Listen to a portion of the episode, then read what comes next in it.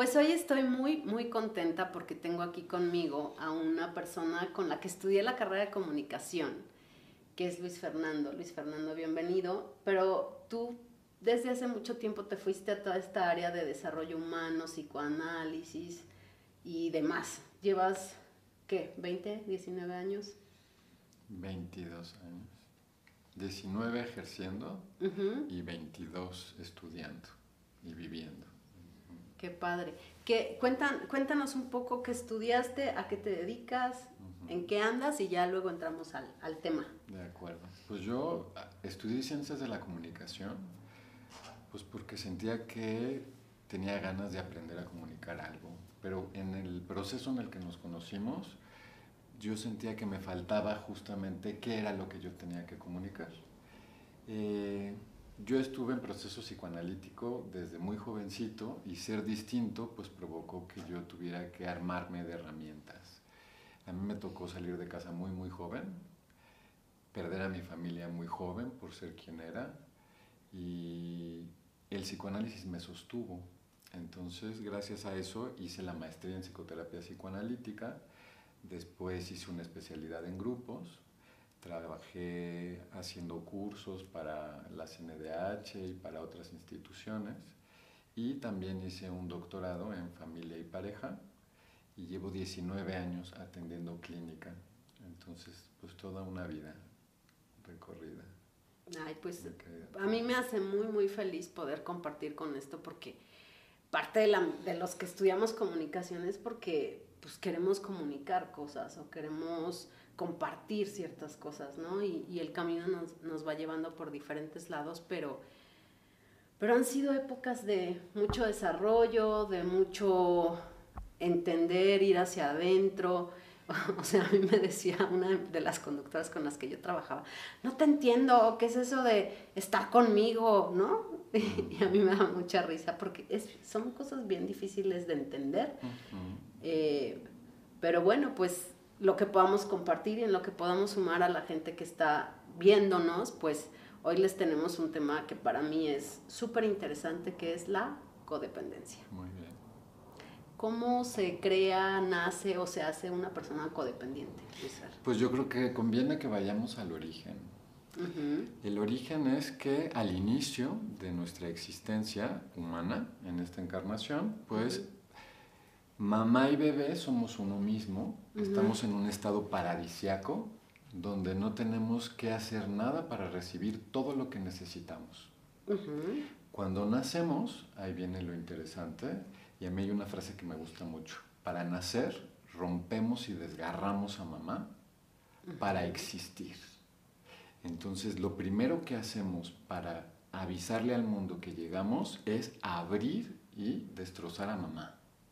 Y entonces mamá tiene que recuperarse y asumir que ahora existen dos seres humanos, no uno. Cuando nacemos ocurre un fenómeno que, Freud lo llama el desamparo originario.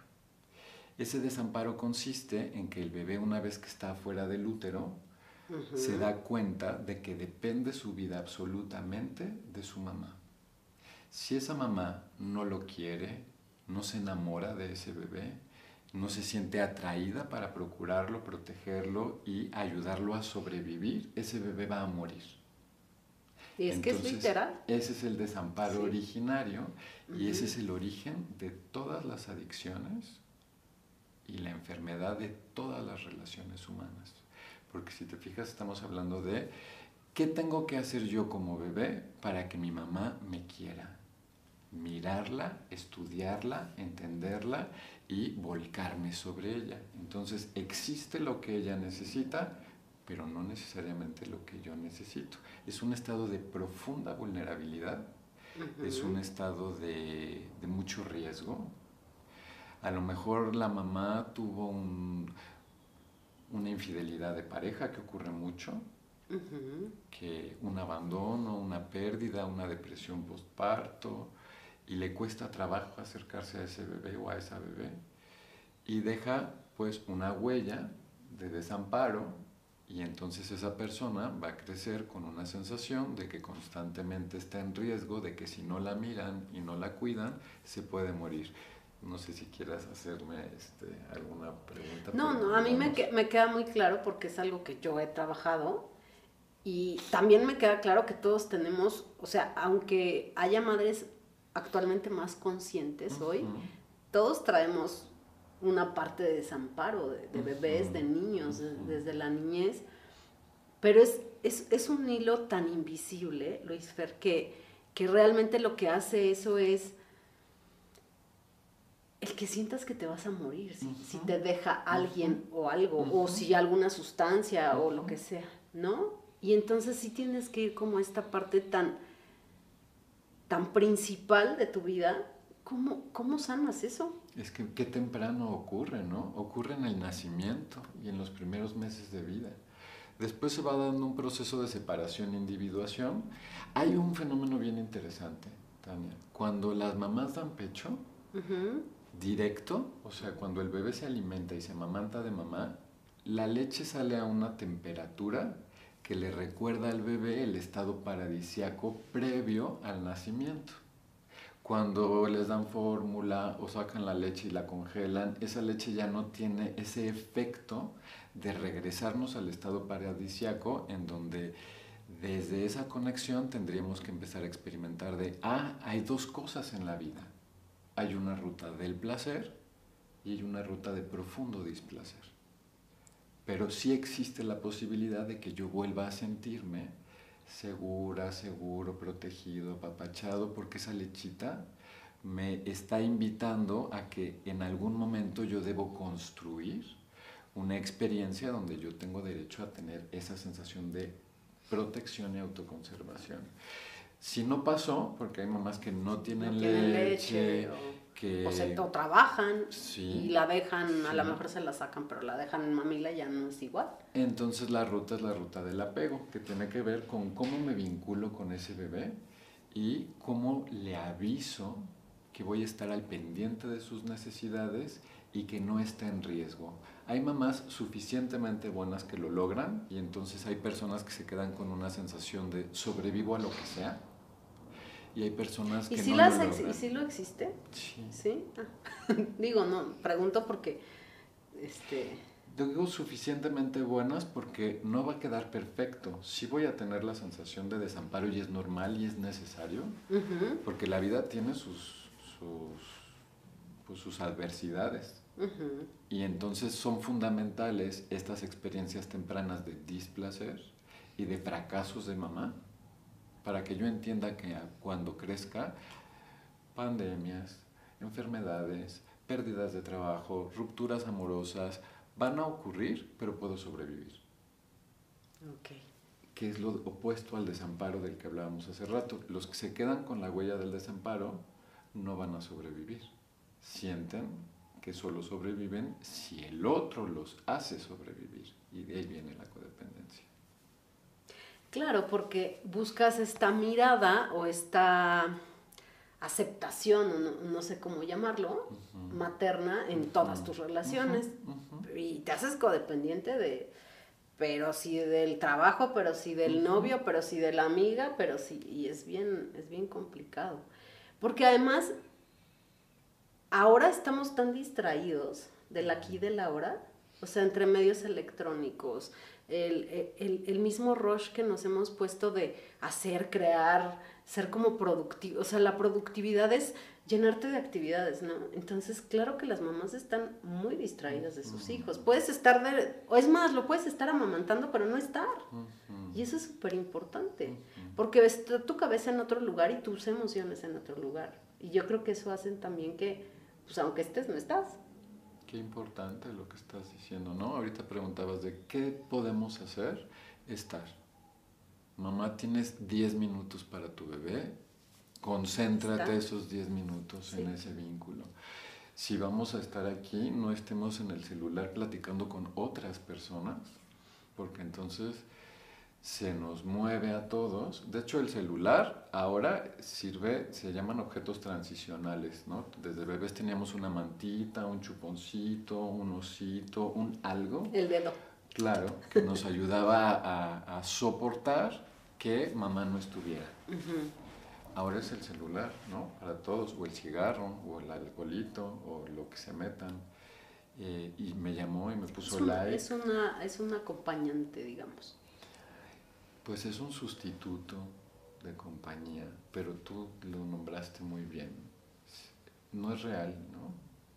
Lo real es esto, aquí y ahora. Sí, hasta, hasta tocarte, porque mira, yo soy muy fan de las cuestiones este, digitales, porque el mundo nos ha llevado a eso, pero hay muchas cosas que yo digo, no, o sea, no es lo mismo percibir al otro, no en una cámara, sino en energía, en todo, en poderte tocar, o sea, yo sí creo que eso no debe perderse nunca.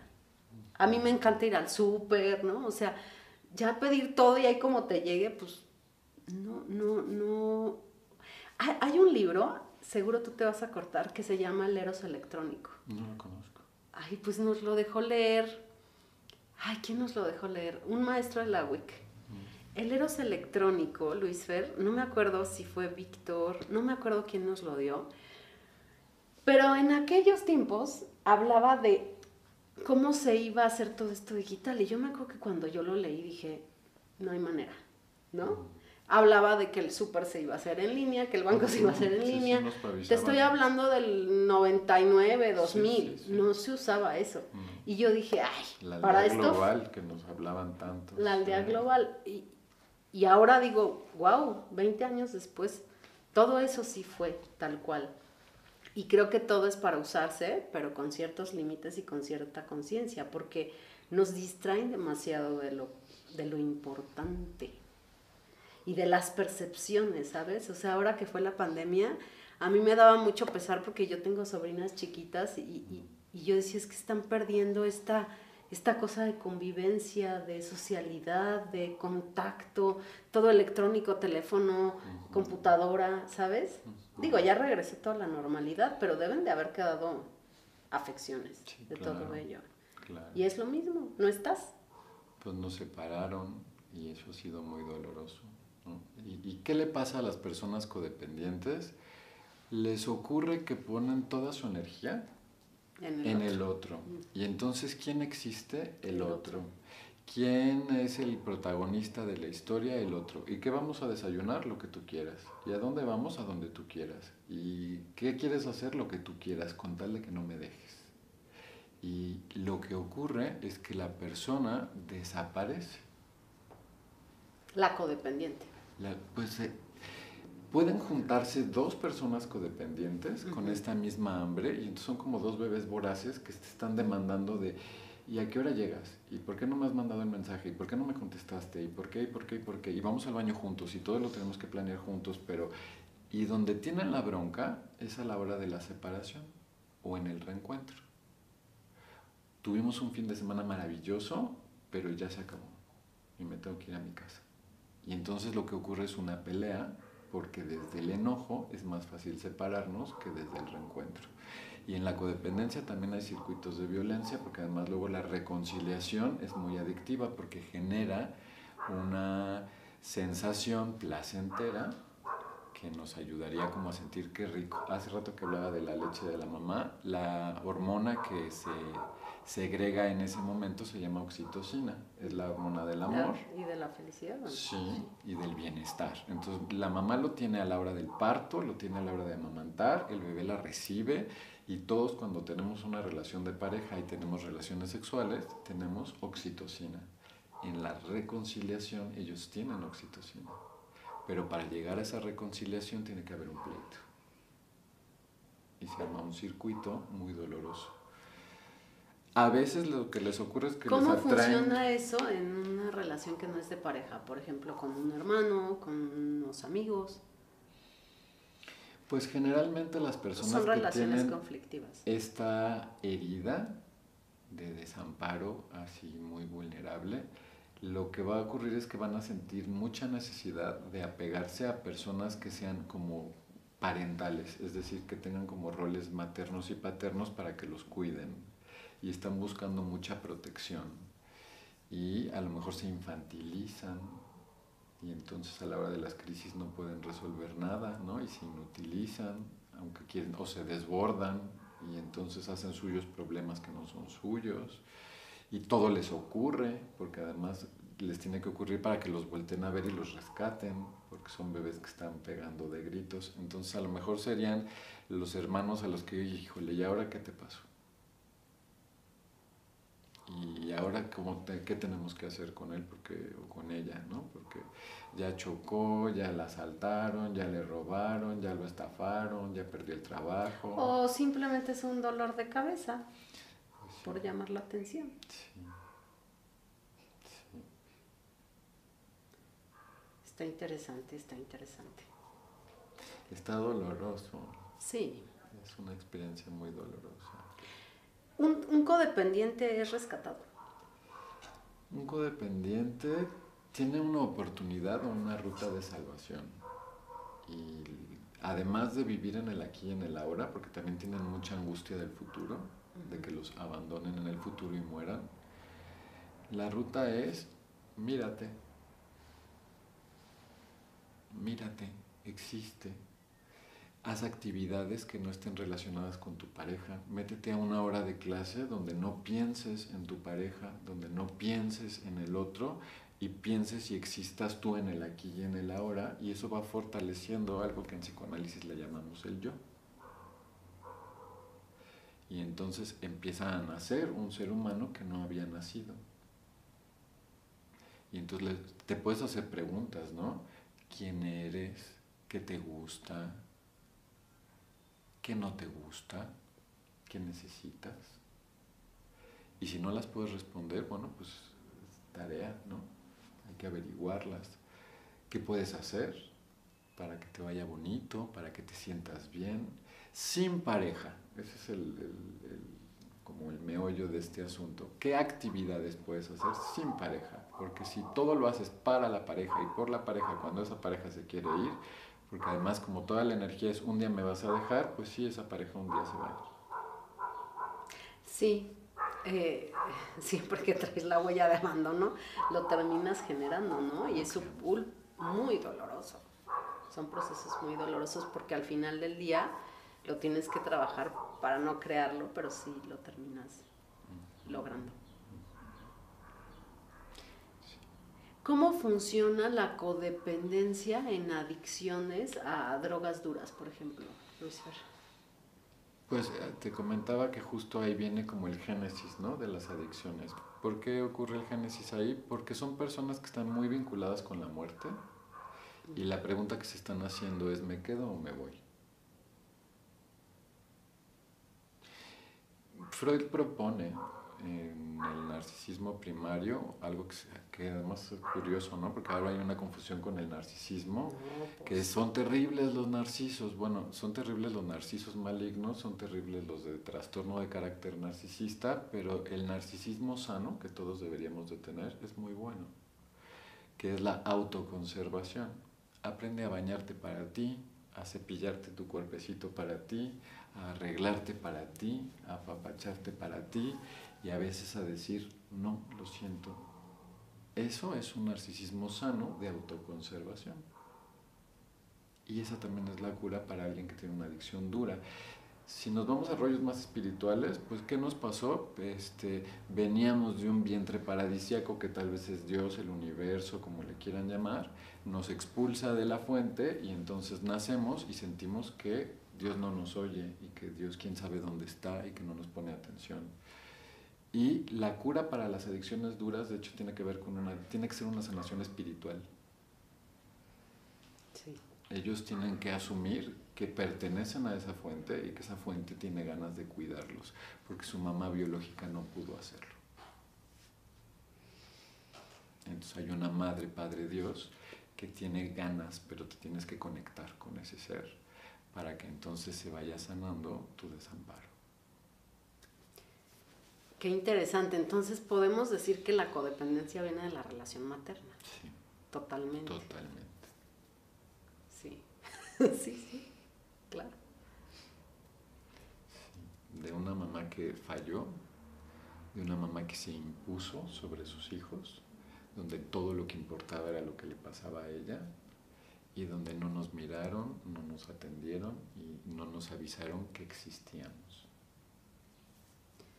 Sí, bueno, y, eso engloba como tantas cosas en la sanación, Luis Fer, porque también llega un momento en el que hay que perdonar a la mamá, ¿sabes? En el que hizo lo que pudo con lo que tenía, con los recursos que tenía. Eh, de, de repente, platicando en algún momento con una tía mía, me decía, es que estás juzgando a tu mamá. No, estoy aceptando lo que es y la amo y la acepto como es a mi madre, pero pero hay que sanar cosas y para sanar cosas hay que ver la realidad como es. Y sí, sí, sí, a mí en especial me hizo falta la mirada materna, ¿no? Y eso no la hace ni buena ni mala, nomás es, es lo que es. Y a veces nos da mucha culpa reconocer que nuestros padres fallaron. O hay mucho resentimiento ahí también en esos, en esos lazos. Entonces, pues, ¿cómo empezar a trabajar una codependencia? Que te llamen. Pues asumir, asumir que sufro, asumir que hay sufrimiento. Y ahorita que hablas de los papás, son humanos. Y los elegimos, aunque suena extraño, en lo que he estudiado últimamente, que no es psicoanálisis, son otras cosas, los elegimos para trabajar algo específico. Entonces, otra ruta de sanación es hacernos adultos. El adulto se tiene que convertir en yo soy mi padre y mi madre y ahora me toca a mí autoconservarme y ahora me toca a mí salvarme de este desamparo primario y resulta que tenemos familia espiritual también, a quienes podemos acudir y que además vienen y nos ayudan. Pero suena esotérico, ¿no? Pero sí existe.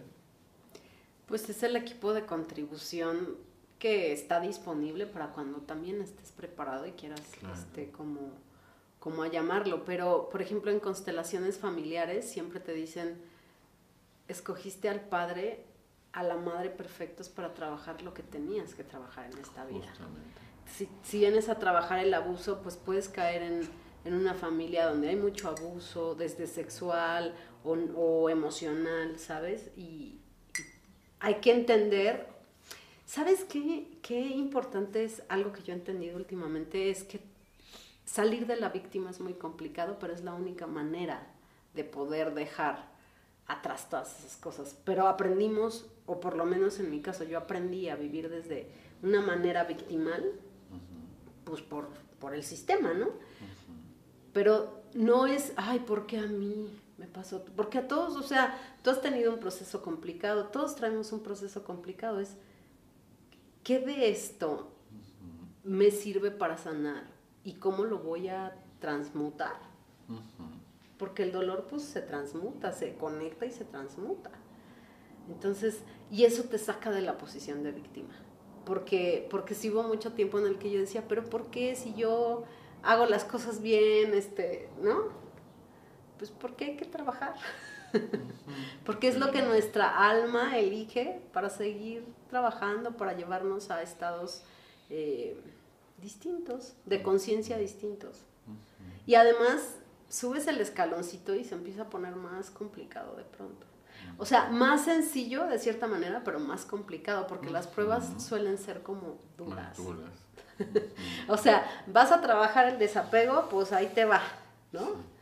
Entonces, a veces también hay un, un momentito en el que dices, ay, sí, pero cinco minutitos. Aguántenme tantito. Pero sí la codependencia es, es un tema complicado y que hay que trabajar.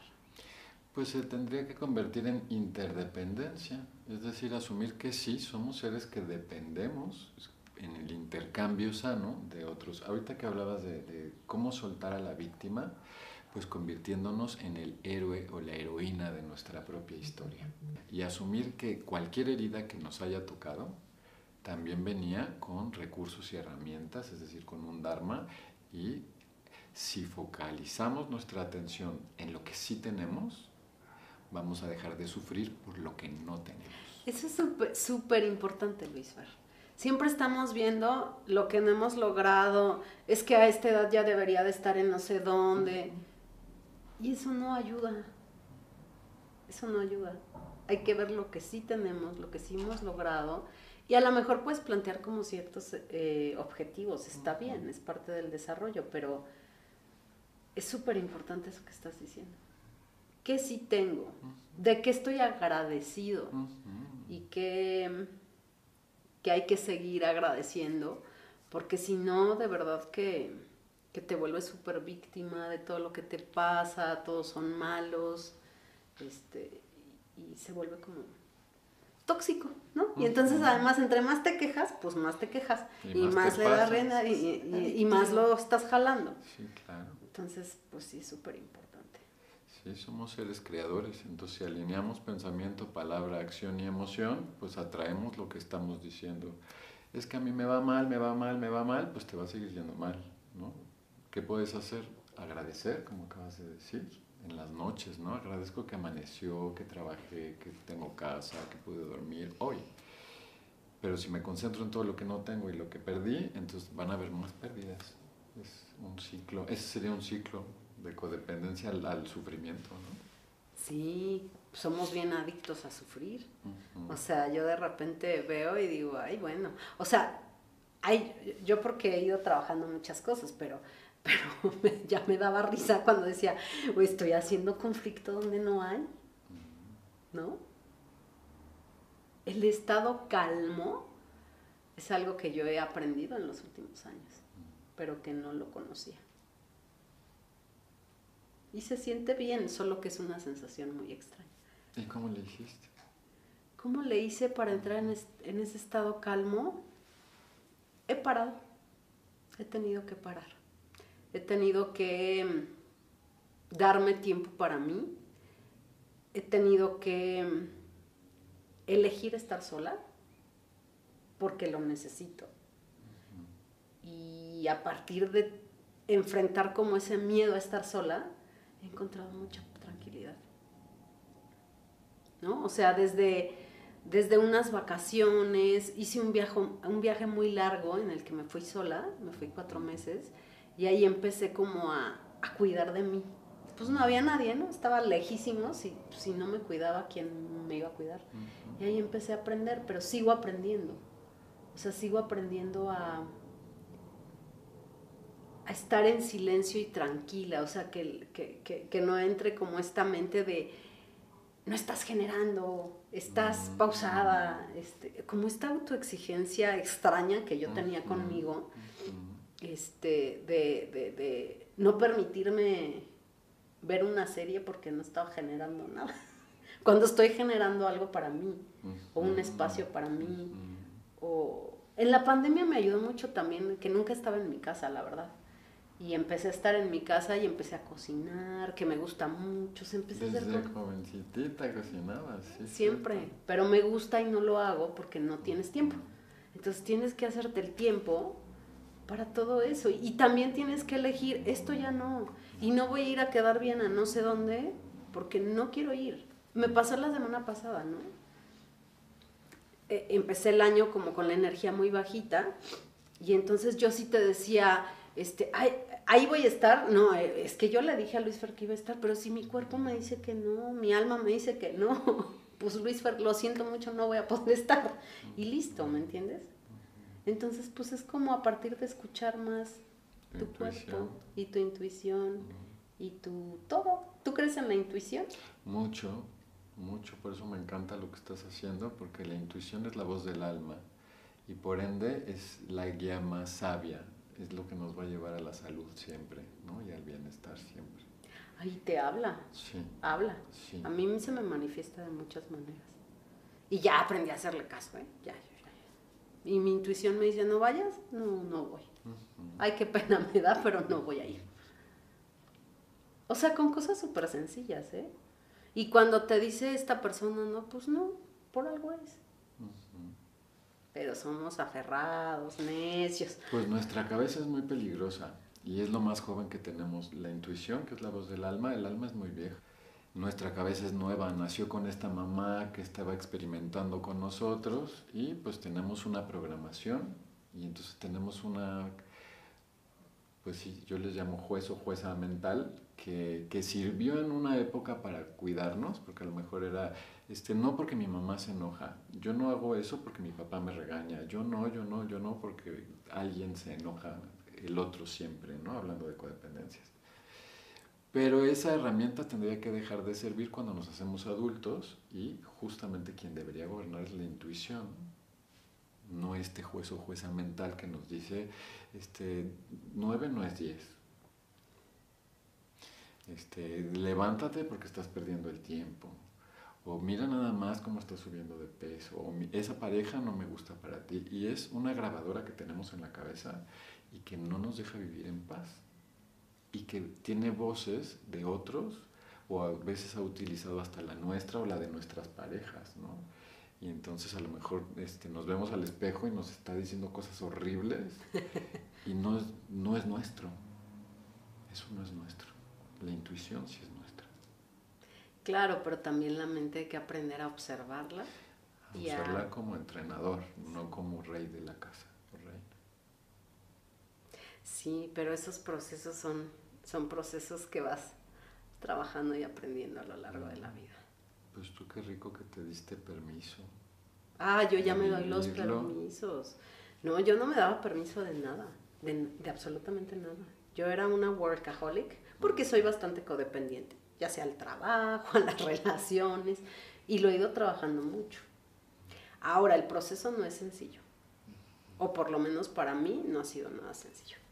Entonces hay que tener paciencia, mucha em, empatía hacia ti mismo, hacia tus procesos y cuidarte y respetarte y también ahorita no, no, no puedo con esto, pues también está bien, ¿no? Porque si no uno se vuelve como muy duro con los procesos y también es muy complicado. Pues te estás teniendo compasión y la compasión es rica, ¿no? Porque es cuidarnos con paciencia. Y pues el trabajo sería un trabajo cotidiano. A mí la Ayurveda se me hace un sitio muy padre para, para empezar, ¿no? Este, yo lo utilizo para mí, para mi consulta.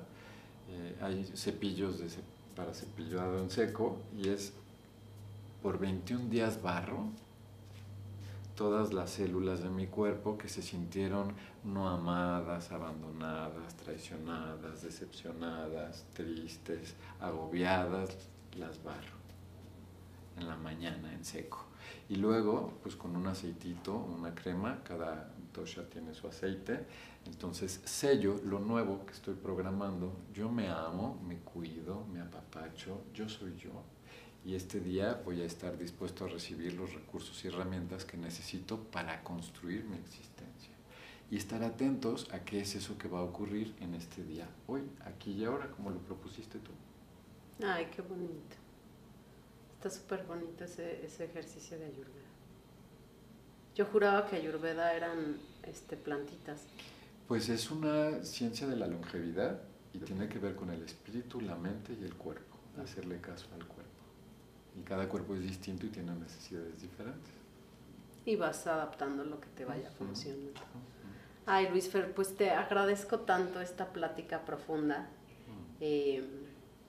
es un gusto verte después de tantos años y, compartir y además las almitas como que se van buscando y vas resonando, ¿no? Entonces, este, me da muchísimo gusto verte y compartir contigo y poder seguir compartiendo. Y haremos más, ¿no? Más temas para que la gente eh, nos escriba, nos digan qué quieren ver, qué les gusta, preguntas. Y luego sí me piden temas, entonces ahí voy este, ayudándome, pero te agradezco tanto y me da mucho gusto verte en este proceso tan profundo que llevas. Pues gracias a ti por la oportunidad de volver a coincidir y gracias a tu equipo y a la oportunidad de estar aquí en Cien Intuición y con tu gente. Un placer. No, pues suscríbanse a nuestro canal, mándenos sus comentarios, denle clic a la campanita si quieren que les lleguen las notificaciones y nos vemos la próxima semana. Muchas gracias.